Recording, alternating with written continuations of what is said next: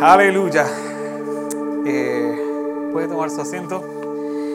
Sean bendecidos todos eh, de parte de nuestro Señor Jesucristo, que es amplio en misericordia, ¿verdad? Gracias a Dios por las buenas noticias. Eh, la Biblia dice dar gracias en todo, ¿verdad? También gracias a Dios por aquel sufrimiento que nos permite llevar. ¿Sabe por qué? Porque si no fuera de esa manera, nosotros no nos abocamos a Él. Cuando estamos muy cómodos, todo tranquilo, no pasa nada, Señor, quédate allí en el nicho, que yo voy a seguir con mi vida, como decimos por ahí, bien chévere. Pero cuando viene el sufrimiento y nos lleva de rodillas, no nos está haciendo un mal, nos está haciendo un bien. Nos restaura, nos atrae hacia Él, nos muestra su gloria. Esto no es de lo que yo iba a hablar, pero cuando escuché a, nuestra hermana Rosita hablar acerca de las buenas noticias que habían, de las noticias tristes también, venía en mi corazón el hecho de que eh, uno de los temas que el pastor estaba predicando hace unos días y era de que a los que Dios aman, todas las cosas les ayudan a bien. ¿Sí? Y es bien difícil entenderlo, pero es real. Si nosotros vivimos por la palabra, si confiamos y creemos en la palabra, la palabra de Dios se está cumpliendo y se va a cumplir.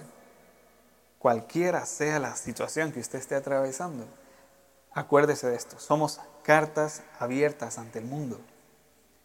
El mundo está necesitado de ver fe, una fe radical, una fe genuina, una fe fundamentada en algo sólido. Y qué mejor que aquellos que hemos creído en el Señor. Estamos parados en la roca la roca de los siglos. Nosotros nos vamos a acabar, pero esa roca se va a mantener. ¿De acuerdo? Y si ellos perciben esa fe de parte de un grupo de nazarenos en Bridgeton, créanme que cosas grandes vamos a ver después de todo este dolor que hemos estado atravesando. Muy bien, eh, es una gran bendición y un gran compromiso estar acá con ustedes. Eh, hace algunos meses el pastor Ociel eh, nos comentaba acerca de que iba a necesitar viajar a, a que viva México, señores. A México, ¿verdad? Y, nos pedía eh, que si nosotros podíamos asistirle para celebrar eh, culto con ustedes. Y claro, nosotros estábamos dispuestos a hacerlo, aunque era la segunda vez que nos, veíamos en nuestras existencias. Eh, teníamos un poco más de dos años de haberlo conocido por referencia de quien antes era nuestro pastor, el pastor Mark Brook, y nos dice, aquí está el número de un pastor en Bridgetown, pueden conectarse con él, llámenlo, hablen. Eh, y hemos estado procurando mantener contacto constantemente para aprender de él. El trabajo que él está haciendo acá es un trabajo muy duro, muy pesado. Eh, le invito a que colabore con su pastor, orando por él, por su familia, por sus hijas, por todo lo que acontece alrededor de él. ¿Sabe por qué? Porque mientras más bendición él tenga en su vida, más bendición usted va a recibir en la suya. ¿De acuerdo? Muy bien, eh, para mi esposa y para mí es un gran privilegio poder estar acá teniendo el llamado que necesita el pastor. Una, eh, por la amistad que, que ser cristianos eh, nos, nos, nos, tiene, ¿verdad? Y la siguiente es porque en calidad de pastor nosotros no podemos desobedecer cuando el Señor nos llama a, a su servicio. Es una gran bendición poder estar acá con ustedes. En medio de estas situaciones tan difíciles, ¿cómo nosotros podemos ser cristianos victoriosos? Voy a pedir que me acompañe a la carta de Hebreos. E, este libro de Hebreos está un poco perdido allá en, el Nuevo Testamento. Y nos vamos a ir al capítulo 12, al versículo 1. Dios bendiga a las personas que nos están sintonizando por las diversas redes. A Pastor Ociel si está por allá. Dios lo bendiga un montón también. Eh, disfrute de lo que le queda, que ya viene para acá otra vez a seguir llevando su, tarea. Eh, dice la palabra de Dios para honra del Padre, el Hijo y el Espíritu Santo y para bendición de nuestras almas. Por tanto, nosotros también, teniendo en derredor nuestro tan grande nube de testigos, despojémonos de todo peso y del pecado que nos asedia. Preste atención, el peso y el pecado son dos situaciones diferentes, ¿verdad? Muchas veces el peso nos lo trepamos nosotros mismos. Estamos lidiando con con todas aquellas cosas que estorban nuestro diario vivir. Y aparte de eso está el pecado que siempre está ahí amenazando, ¿verdad? Pero aquí nos insta a que nos despojemos de eso, de todo.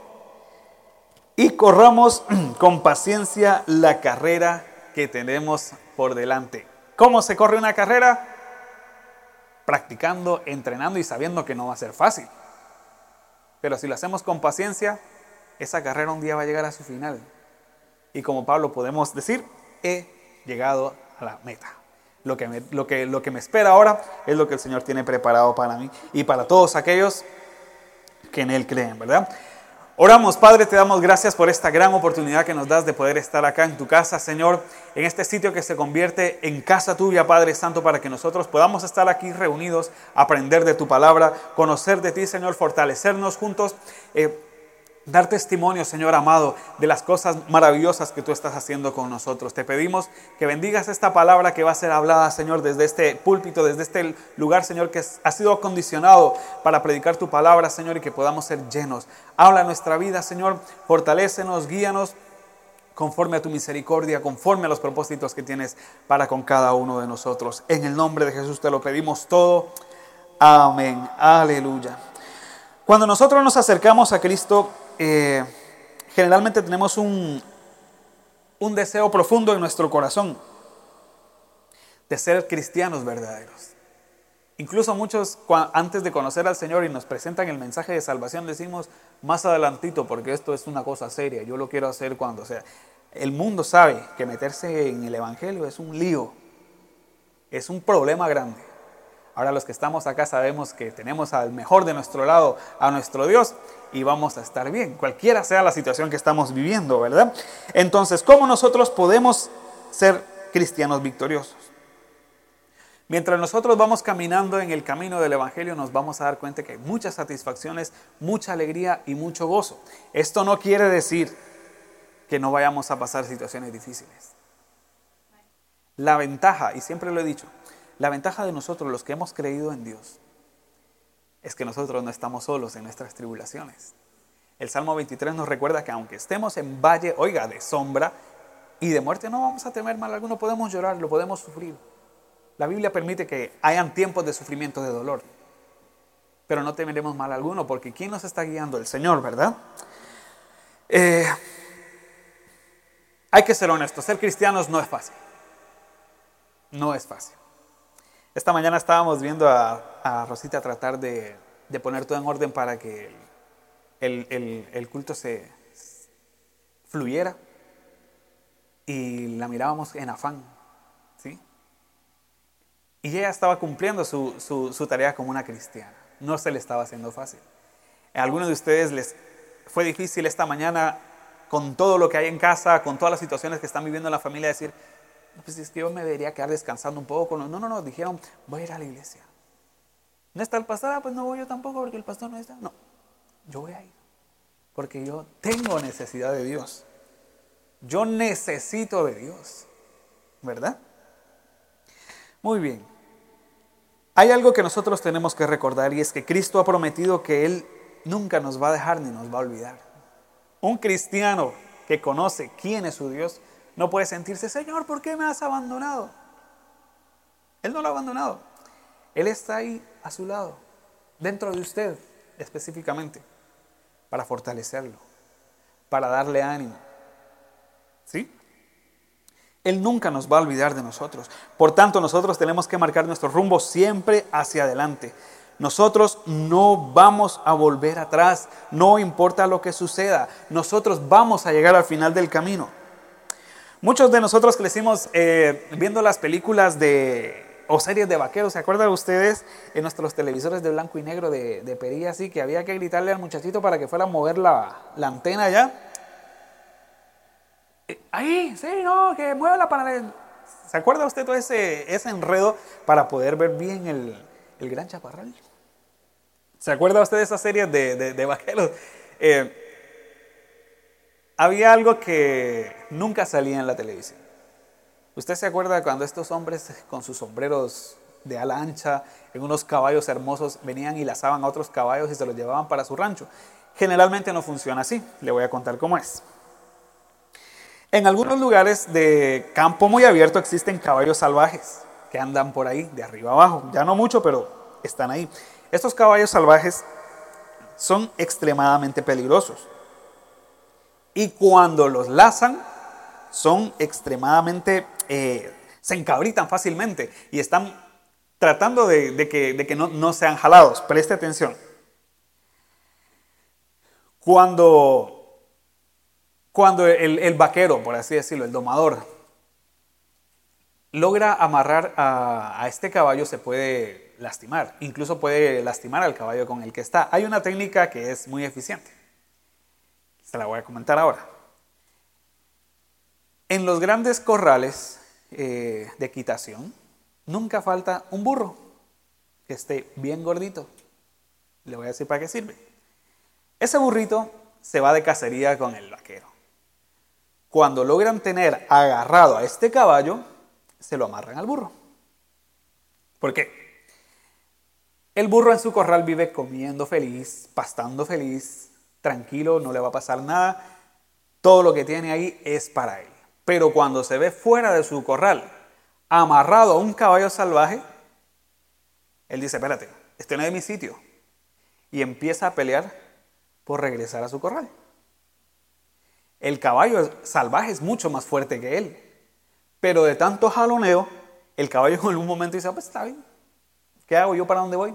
El único que sabe dónde está el alimento, el único que sabe dónde le va a ir bien, es el burro. Por eso está tirando y tirando y tirando. Al par de días vuelve a salir el vaquero y ahí cerquita, un par de cuadras, están los dos animales. El burrito con hambre, que ya sabe dónde hay alimento, y el caballo salvaje, que ya dijo, ¿qué puedo hacer? Ya no tengo fuerza para seguir luchando. El único que sabe el camino hacia dónde va es el burro, ¿verdad? ¿Qué pasó acá? El burro tiene una meta y nunca la aparta de su mente. Su corral, su comida, su objetivo. Por el contrario, el Mustang, el caballo salvaje no tiene ningún plan. Aunque él es más fuerte, el burro es el que está llevando la batuta, es el que está guiando, ¿verdad? Él sabe a dónde va. Y al animal salvaje no le queda otra cosa que dejarse llevar, ¿verdad? Los que hemos tomado la decisión por Cristo, ¿todos acá somos, hemos, hemos decidido nuestra vida por Cristo? Muy bien, nunca es, eh, es, eh, es malo acercarnos al Señor nuevamente y decirle, Padre, me he descarriado, me he salido del camino. ¿Sí? Hágalo como un ejercicio diario si quiere, o a menudo.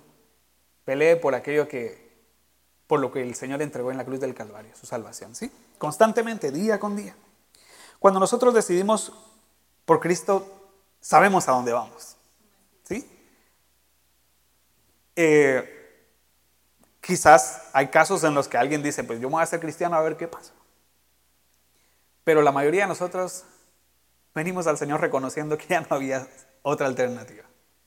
Que la única manera de salir librados de este mundo de muerte, de pecado, era acercarnos al Señor. Porque era real, porque nuestro corazón lo necesitaba. ¿Sí? Sí, lo, necesita constantemente, gracias. Aunque muchas veces parece que las cosas están en nuestra contra, no obstante, a causa de que nosotros somos parte de este glorioso plan de salvación, vamos a vencer. Vamos a vencer. Eh, en una ocasión un pastor estaba orando por una persona enferma y esta persona falleció. Y uno de los familiares de esta persona que falleció llegó con el pastor y le dijo, pastor, pero es que usted no es el que predica sanidad, usted es el que dice que si oramos por los enfermos sanarán. Y el pastor con una paciencia de santo le dijo, sí hermana, ella sanó. Ella encontró por fin su camino a casa. Y está bien. Ella ganó su victoria. Nosotros vamos hacia allá. Nos tenemos que esforzar, sí. Algunos se nos adelantaron, qué triste. Pero gloria a Dios por sus almas, ¿verdad? Nosotros seguimos acá y tenemos que seguir luchando. Tenemos que ser, no me lo tome mal, como ese burro que sabía hacia dónde iba. Había una misión, un objetivo. Tenía un animal que lo estaba jalando ahí, el peso, el pecado que lo estaba asediando, que no lo quería soltar para que llegara a su sitio, pero él estaba con un objetivo puesto. Sea cual sea la situación que nosotros estemos viviendo, tenemos que esforzarnos. Vamos a vencer, tenemos al poderoso gigante con nosotros. Estábamos cantando, grande y fuerte es nuestro Dios. Lo estábamos confesando, lo estábamos creyendo, ¿verdad? La vida cristiana es una vida de lucha constante, mi hermano. La razón es que estamos viviendo en este mundo pecaminoso rodeados de diversas circunstancias.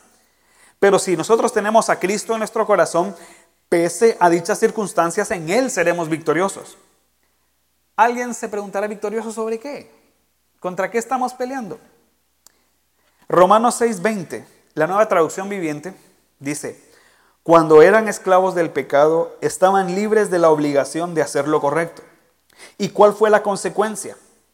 Que ahora están avergonzados de las cosas que, que solían hacer, cosas que terminan en la condenación eterna pero ahora quedaron libres del poder del pecado y se han hecho esclavos de Dios.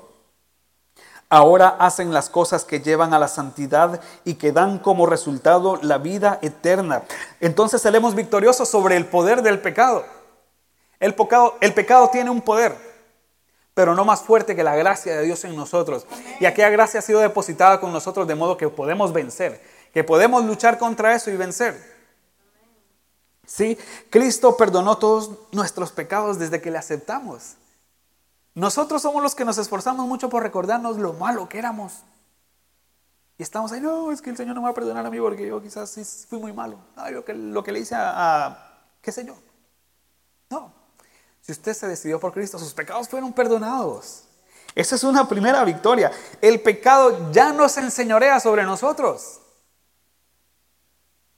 Ya nosotros no tenemos un rótulo acá de pecador. Hemos sido sellados como hijos suyos. Somos libres. Ahora podemos batallar contra eso porque ya no nos domina. Ahora nosotros somos los que podemos ir venciendo, derrotando al pecado, los pensamientos, los sentimientos. Debemos rendir nuestras vidas a Dios. ¿Qué otra cosa podemos hacer? La vida se va ya. Esta vida es solo afán. ¿Por qué no entregar nuestra, este tiempo que vamos a vivir sobre la faz de la tierra a nuestro Dios? Otra cosa sobre la que vamos a vencer es sobre la tentación. Segunda de Pedro 2.9 dice, sabe el Señor librar de tentación a los piadosos. Esto no es, hermano, yo puedo contra eso. Yo no, yo, yo lo controlo. No. Sabe el Señor librar de tentación a los piadosos y reservar a los injustos para ser castigados en el día del juicio. Dios nos libra de tentación. La cuestión con la tentación es que nosotros solemos ceder. Pero si sencillamente decidimos no ceder, ya hemos vencido. Dios está con nosotros para darnos esa fortaleza. ¿Qué tenemos que hacer? Echar mano de ella. ¿Sí? Vamos a tener poder sobre la enfermedad. Al que cree todo lo es posible. Mire lo que dice Romanos 8:35 al 39. Eh, son pasajes bastante extensos, por eso no nos vamos a detener eh, en buscarlos, pero en lo que usted eh, lo, lo busca, yo lo voy a ir leyendo. Dice, ¿quién nos separará del amor de Cristo? Tribulación o angustia o persecución, o hambre o desnudez, o peligro o espada? Como está escrito, por causa de ti somos muertos todo el tiempo. Somos contados como ovejas de matadero. Antes en todas estas cosas somos más que vencedores por medio de aquel que nos amó. Y este nos amó no es de un amor pasado, sino que nos amó desde la eternidad hasta ahora y por la eternidad. Su amor no tiene límites. Por lo cual estoy seguro de que ni la muerte, ni la vida, ni los ángeles, ni principados, ni potestades, ni lo presente, ni lo porvenir, ni lo alto, ni lo profundo, ni ninguna otra cosa creada nos podrá separar del amor de Dios, que es en Cristo Jesús, Señor nuestro. Ninguna cosa creada sobre esta tierra podrá derrotarnos.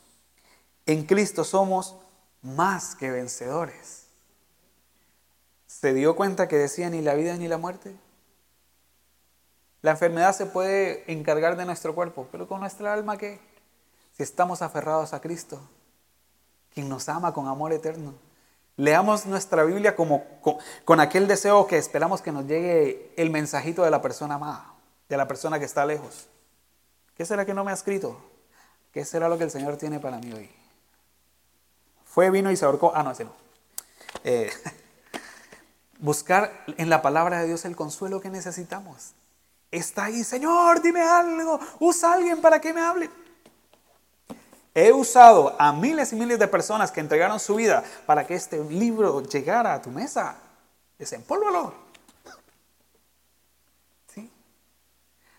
Eh, en, el seminario estuvimos, eh, hace poco estuvimos hablando acerca de la historia de la iglesia.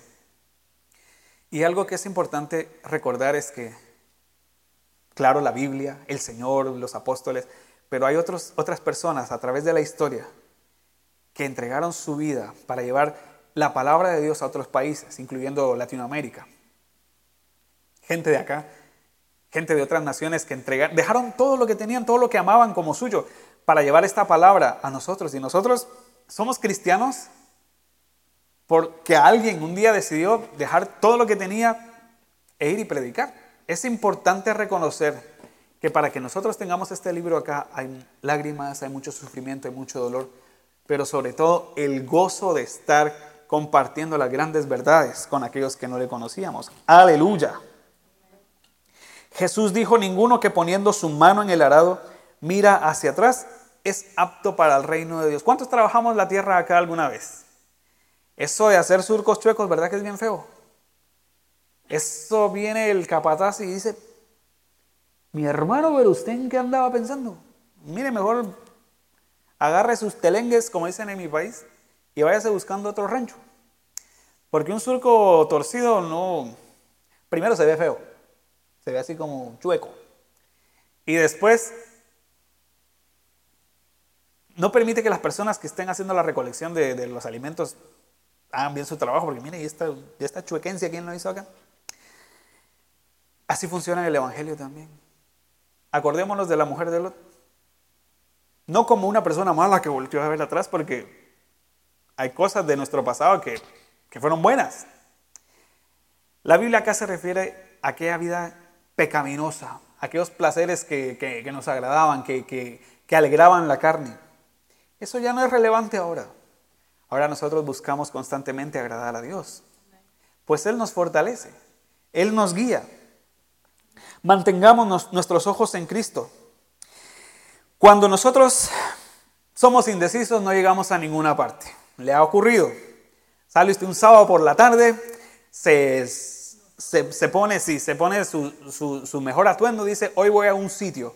Está en el estacionamiento de casa dice, ¿Y a dónde? Se baja, coge sus llaves y se vuelve para la casa. Cuando no tenemos decisión no llegamos a ninguna parte. Cuando nosotros estamos entre dos opiniones, perdemos el control y la derrota se aproxima, pero mire, así rápido. Cuando nosotros hemos decidido seguir a Cristo, mirar hacia los lados, mirar hacia atrás es peligroso. Es peligroso. La tentación, el pecado, las pruebas y las luchas están ahí a la orden del día. Pero el Señor ha prometido en su palabra que nos va a hacer vencedores. Creemos en Él, ¿verdad? Creemos en su palabra. Cualquier situación, hermano, que usted esté atravesando, mientras tenga sus ojos en Cristo, usted va a entender que Dios está obrando de una manera extraña, porque la manera de obrar los caminos de la manera en la que el Señor obra vienen de diferentes vías, de diferentes formas. Pero si nosotros ya hemos decidido poner nuestra vida en sus manos, dejémosle obrar. Al final nos daremos cuenta que valió la pena. El cristiano es aquel que ha colocado totalmente su confianza en Cristo. Eh, hace unos días estaba yo recapitulando una de las predicaciones de, Pastor Ociel y él estaba hablando acerca de, de las, de las tres personas que menciona la Biblia. La primera es el hombre o la mujer natural. ¿Usted se acuerda de esa, de esa, predicación de su pastor? Eh, Primera de Corintios 2.14 dice, pero el hombre natural no percibe las cosas que son del Espíritu de Dios, porque para él son locura, y no las pueden entender porque se han, se han de discernir espiritualmente. La Biblia enseña que cada ser humano que nace en el mundo nace en pecado y es por naturaleza hijo de ira. Todos estamos separados de Dios y totalmente desvalidos, aunque esta persona natural suele ponerse a veces una careta de religiosidad. Y muchas veces nosotros decimos, ay, pero esa persona tan buena, ay, pero mira, que, que, que, dadivoso. Si está lejos de Cristo, eso es más que un, una fachada, ¿verdad? Los que somos cartas abiertas al mundo, ¿quiénes somos? Nosotros, ¿verdad? Las personas naturales pueden orar, pueden ir a la iglesia, quizás pueden ser muy religiosas y su religión siempre lo suele llevar a ser el trasfondo de las buenas obras. Todos son buenas obras. Si lo hago bien, pues me gané el cielo, ¿verdad? Y nosotros muchas veces pecamos de decirle a la gente que hace bien, ay, usted se ganó el cielo, mi hermano. Vivir una vida correcta y esforzarse por, por hacer bien las cosas no necesariamente es de personas espirituales. Está el segundo grupo y son los cristianos carnales. El apóstol Pablo dice en 1 Corintios 3.1, de manera que yo, hermanos, no pude hablaros como a espirituales, sino como a carnales, como a niños en Cristo. ¿Quiénes son estos cristianos carnales? Son personas que continuamente están contristando al Espíritu Santo con su carácter, con su desconfianza, su irritabilidad, su falta de oración, su falta de amor por sí mismos. Ay, no, Usted se ha encontrado con esa gente que dice, ay, pero es que yo soy más bruto. Aquellos que usted le dice, hermano, hágame favor de recoger eso. Ay, pero es que ahí está Dieter, mire ese muchacho que no hace nada, que lo hagan. ¿Verdad, Dieter? Ah, es Dieter, Dieter. Estoy, estoy trabajando la fonética con, con mi esposa y tengo algunas dificultades, pero Dieter.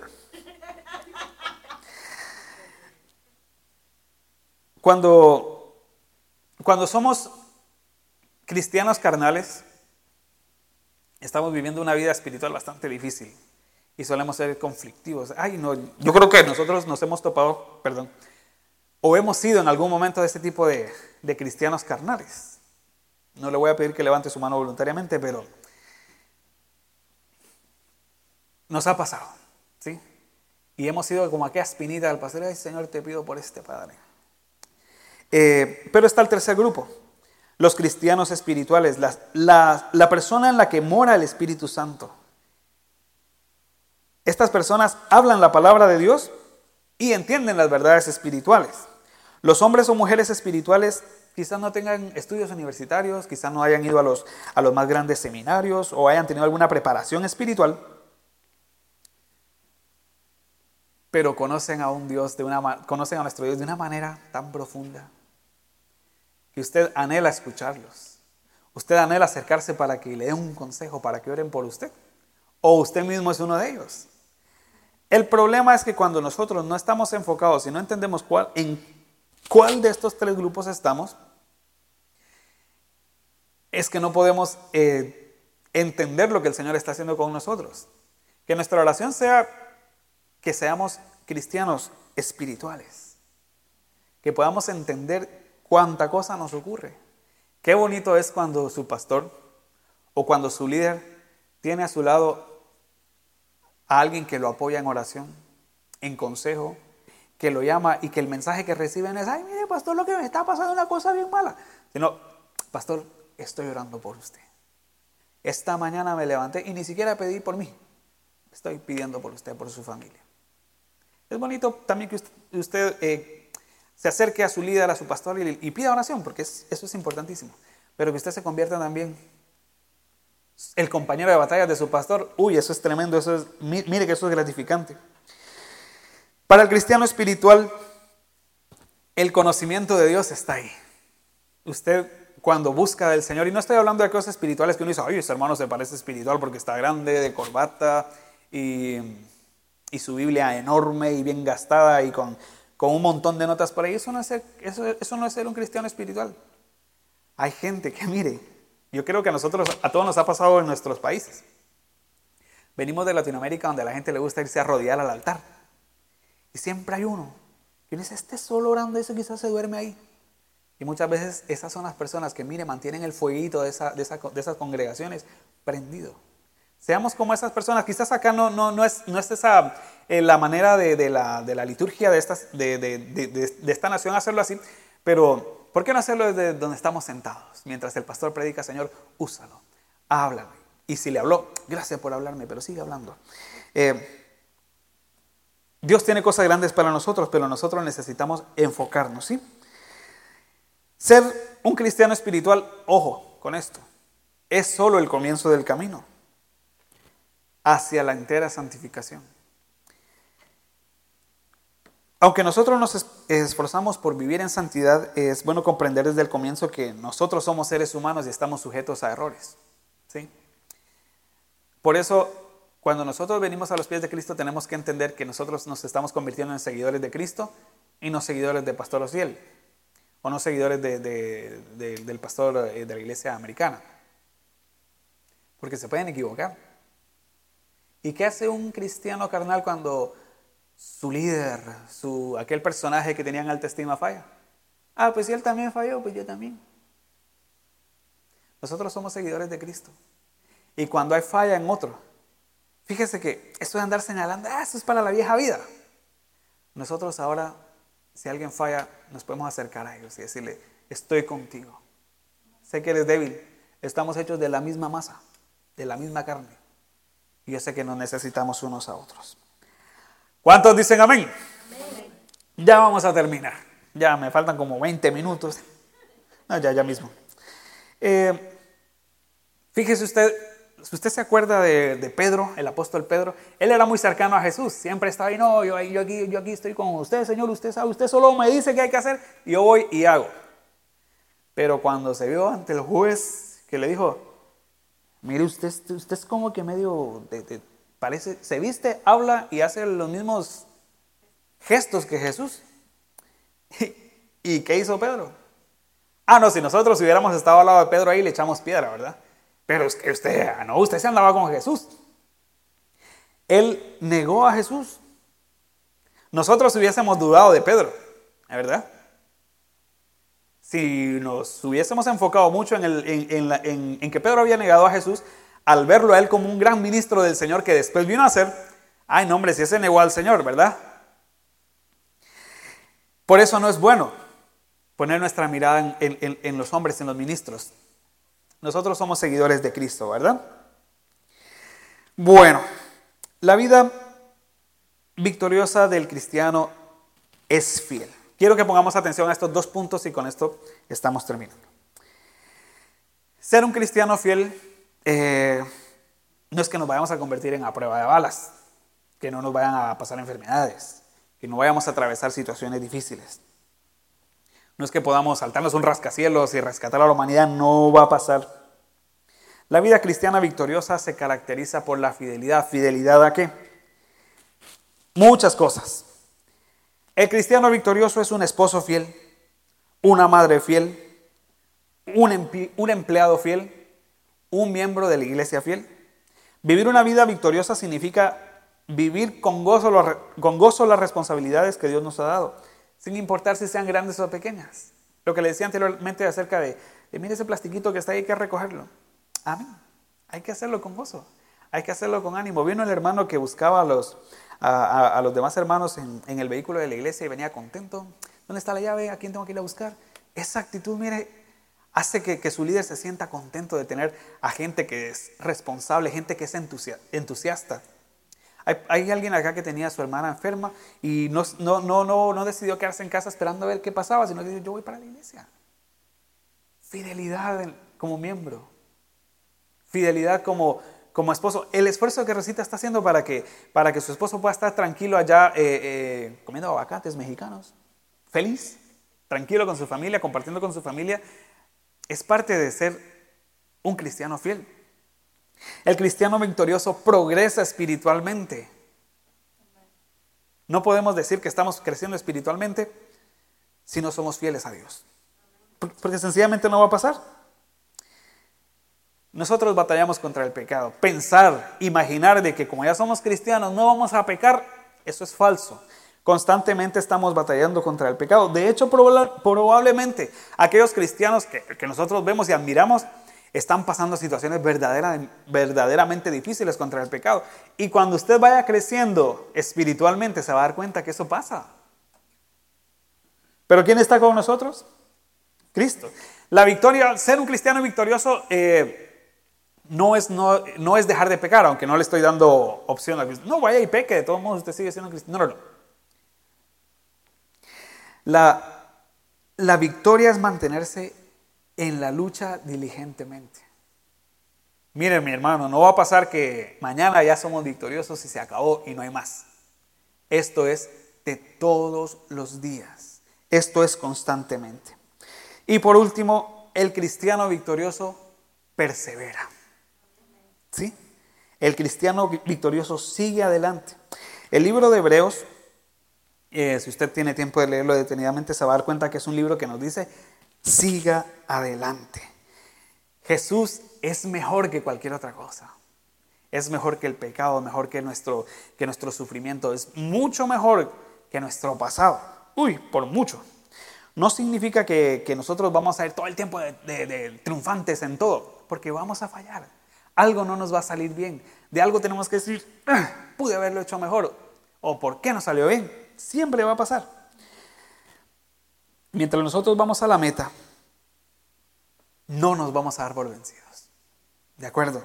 Vamos a permanecer en la carrera. ¿Cómo se ve la verdad, la... ¿Cómo se los, cómo se los planteo? ¿Cómo, ¿Cómo nosotros podemos contemplar la verdadera vida victoriosa en nosotros? Ojo y oído. No caigamos en las mentiras de aquellos que dicen, si usted viene al Señor, usted va a ser próspero y el sufrimiento se va a acabar y, usted va a ir en la victoria siempre y todas las cosas buenas le van a ocurrir. No es cierto. La victoria en Jesús no equivale a nunca tener dificultades. Es más, la Biblia nos insta a que en las dificultades procuremos tener sumo gozo. Porque solo cuando el gozo es mayor, la dificultad va a ser superada. ¿Sí? Cuando dejamos que la miseria, la tristeza, la autocompasión sean mayores, ahí no va a haber mucho que hacer. Si son más grandes que nuestro gozo, que el gozo de la salvación, la alegría de que, de que al salir de este, este mundo tan, tan fiero, tan malvado, tan, tan malo, vamos a conocer al, Señor por quien nosotros tanto anhelamos, a quien tanto buscamos en oración, por quien tanto nos reunimos los domingos acá, por, por quien tanto hicimos el esfuerzo de ir a buscar a los hermanos en la banda de la iglesia. Cuando ese gozo sea más grande que nuestra dificultad, en medio de la dificultad la vamos a sufrir, la vamos a llorar. Nos va a doler, pero vamos a entender y a reconocer que el Señor está obrando. ¿Sí? Tampoco significa que nos vamos a ver como campeones a los ojos del mundo. No, no, no se trata acá de, de apantallar nada. Si usted procura en oración, en estudio de la palabra, congregándose con los hermanos. Buscar al Señor, procurar crecer espiritualmente, no tiene que andar por ahí haciéndose notar. El Señor, a través del Espíritu Santo, va a dar testimonio de quién es usted.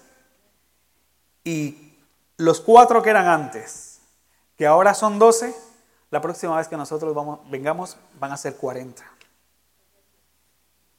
Y muchos de ellos van a venir por el testimonio que ustedes reflejaron en sus vidas. ¿sí? Eh, Becky, pasa por acá, por favor, mi amor. Hay, hay una canción, una alabanza que, que toca nuestra, nuestra alma. Y para eso voy a pedir que se pongan de pie.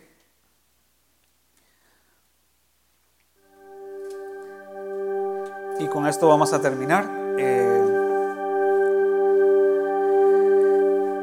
yo espero que algo de esta palabra haya quedado en su corazón y le voy a decir algo. Eh, estaba escribiendo esto pensando en lo que el pastor Ociel ha estado predicando con ustedes. Todas las cosas ayudan a bien, mi hermano. Cualquiera que ésta sea, hemos obedecido el llamado de Dios, estamos en su propósito. Eso quiere decir que todo va a estar bien.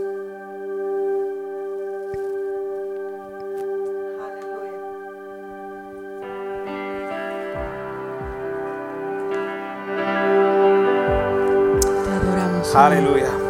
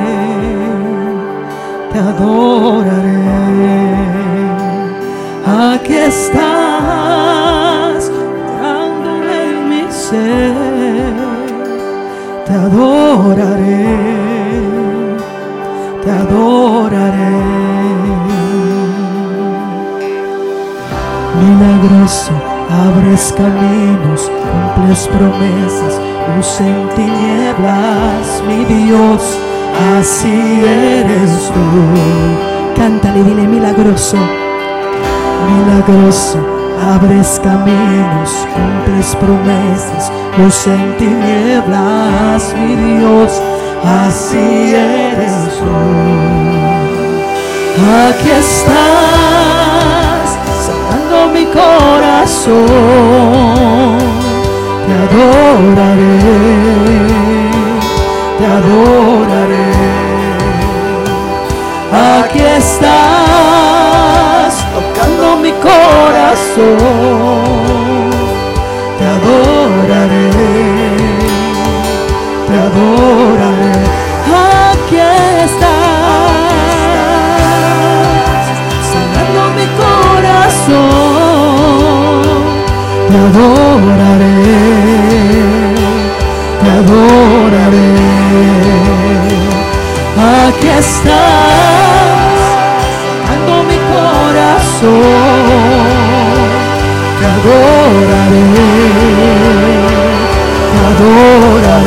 porque Él es milagroso.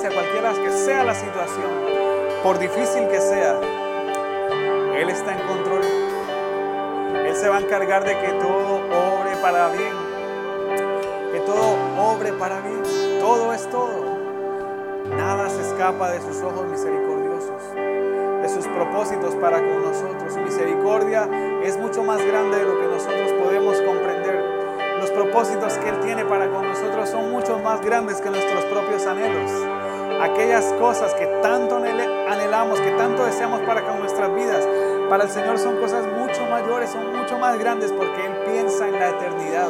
Él habita en la eternidad y ese es su propósito para con nosotros. Que este pasaje en la tierra, este momento que nosotros estemos aquí en la tierra, le conozcamos, nos acostumbremos a su presencia, que experimentemos su gracia, que experimentemos su bondad, su misericordia y andemos en ella. De modo que podamos, a pesar de las dificultades, andar en victoria, andar victoriosos. Les bendecimos, les prometemos que estamos orando por ustedes. Gracias por darnos la confianza de poder estar acá en este lugar. Gra- Gracias Rosita, gracias Pastor Ociel. eh, por este gran privilegio. El privilegio es mucho más grande para nosotros de poderles conocer, de poder compartir con ustedes. Saber que en cualquier parte hay pueblo de Dios. Hay gente que todavía adora a Dios en espíritu y en verdad. Que eso es lo que hace falta, ¿sí? Esa va a ser su tarea la siguiente vez que nosotros vengamos, que aquí no, ca- no quepamos y nos tengan que dar un sitio ahí más grande. ¿De acuerdo? Invite a otras personas a que vengan. Dígales que aquí hay palabras de vida eterna y salvación. La gente está necesitada de eso. Mucha indiferencia en el mundo, pero también necesidad. Rosita, el tiempo es Bendiga. contigo. Que Dios les bendiga.